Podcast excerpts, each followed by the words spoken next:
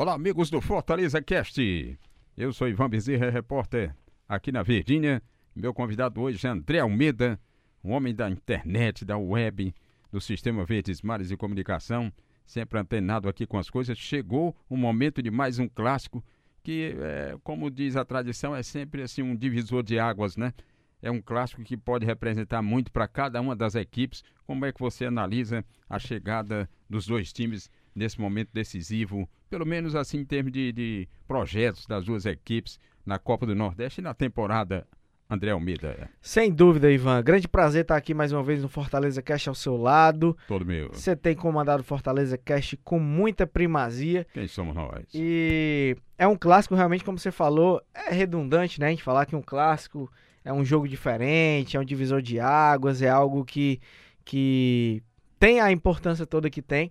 E esse especificamente, Ivan, tem um peso muito grande, né? De hum. fato. É, o Fortaleza, que vem num começo de temporada de continuidade de trabalho, passou por poucas mudanças. Nos dois jogos empatou com Vitória, ganhou do Calcaia e o Rogério Ceni deve mandar a campo o time titular mesmo, né? E, e, acho que até é um pouco mais favorito, Ivan, não sei se você concorda comigo.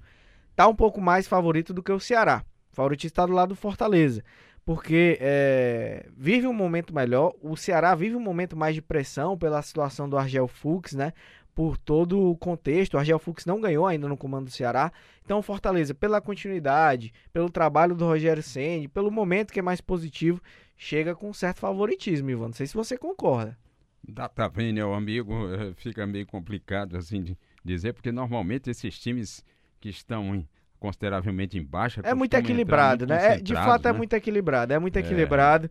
É, senão é bom explicar, porque senão o torcedor também já vai, vai dizer: ah, tá, o André tá dizendo que o Fortaleza é favorito. Não, não. Esclarecer. No momento, hoje, a preço de hoje, para esse clássico, primeiro da temporada, que ainda é muito cedo, dia 1 de fevereiro, o Fortaleza está um pouco à frente do Ceará. Isso é um fato.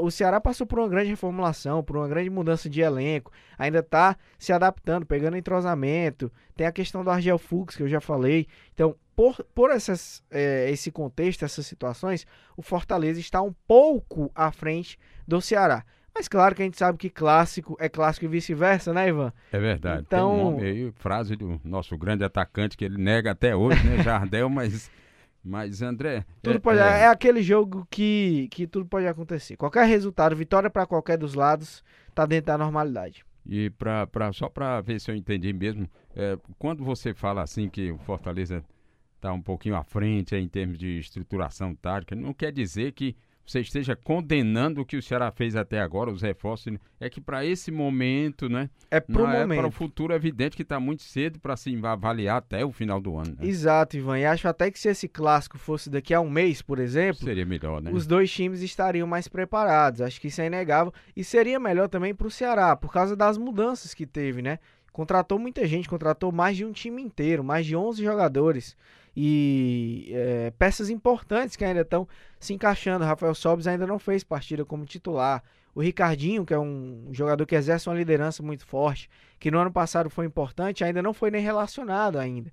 Então, é momentos de ajustes ainda que o Ceará passa, que o Fortaleza já está um pouco mais ajustado.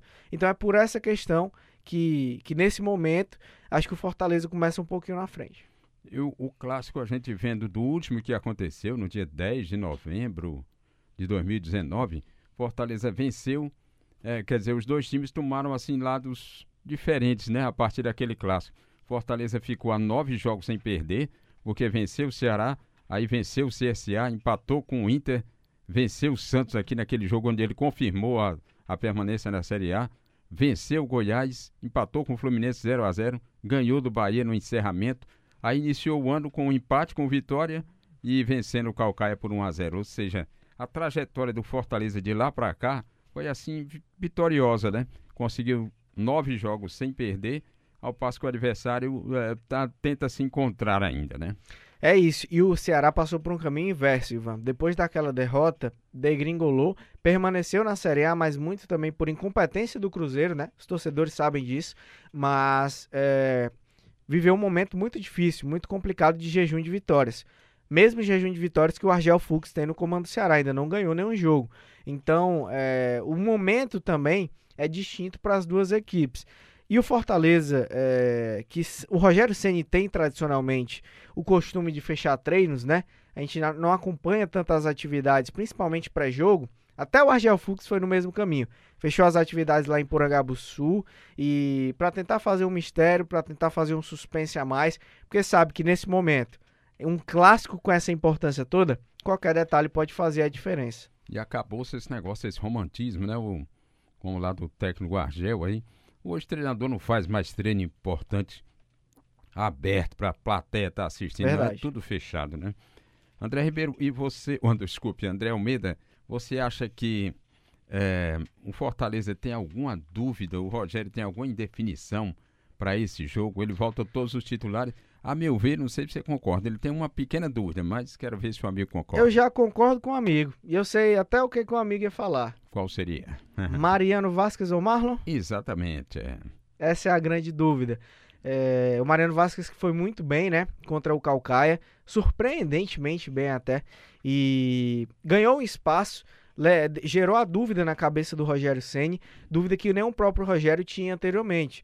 Então, abre uma possibilidade nova para esse momento e tem uma outra questão, Ivan, pois não. que é a regularização do David. Eita. David recém-contratado já foi regularizado, está à disposição do Rogério Ceni já treinou, a informação que a gente tem é que ele já treinou com o elenco, então, é, embora não tenha sido apresentado oficialmente ainda, está apto para fazer a sua estreia. Então é uma opção para o Rogério Senni, não sei se logo de titular, logo de cara, mas pelo menos ele ganha uma alternativa a mais, muito interessante, essa que é a principal contratação do futebol cearense. É, o Fortaleza vai desembolsar 5 milhões de reais para adquirir 45% dos direitos econômicos do David, mas em termos de time, não tem muito do que fugir daquilo. Acho que a dúvida principal para a equipe titular é mesmo essa entre Marlon e Mariano Vasquez.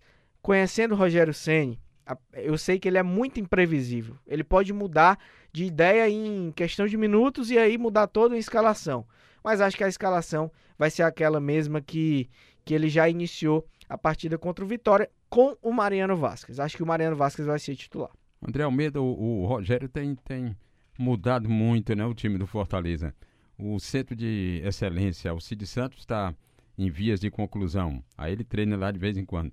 O, lá no CT Ribamar Bezerra, ele tem um campo revirado totalmente às avessas para colocar essa a drenagem, irrigação automatizada. Rogério pede o Fortaleza faz a maior contratação em termos de valores do futebol cearense. Ou seja, é agarrar essa esse cometa que vai passando e seguir rumo ao progresso? É isso mesmo. É uma relação que faz muito bem aos dois lados, né?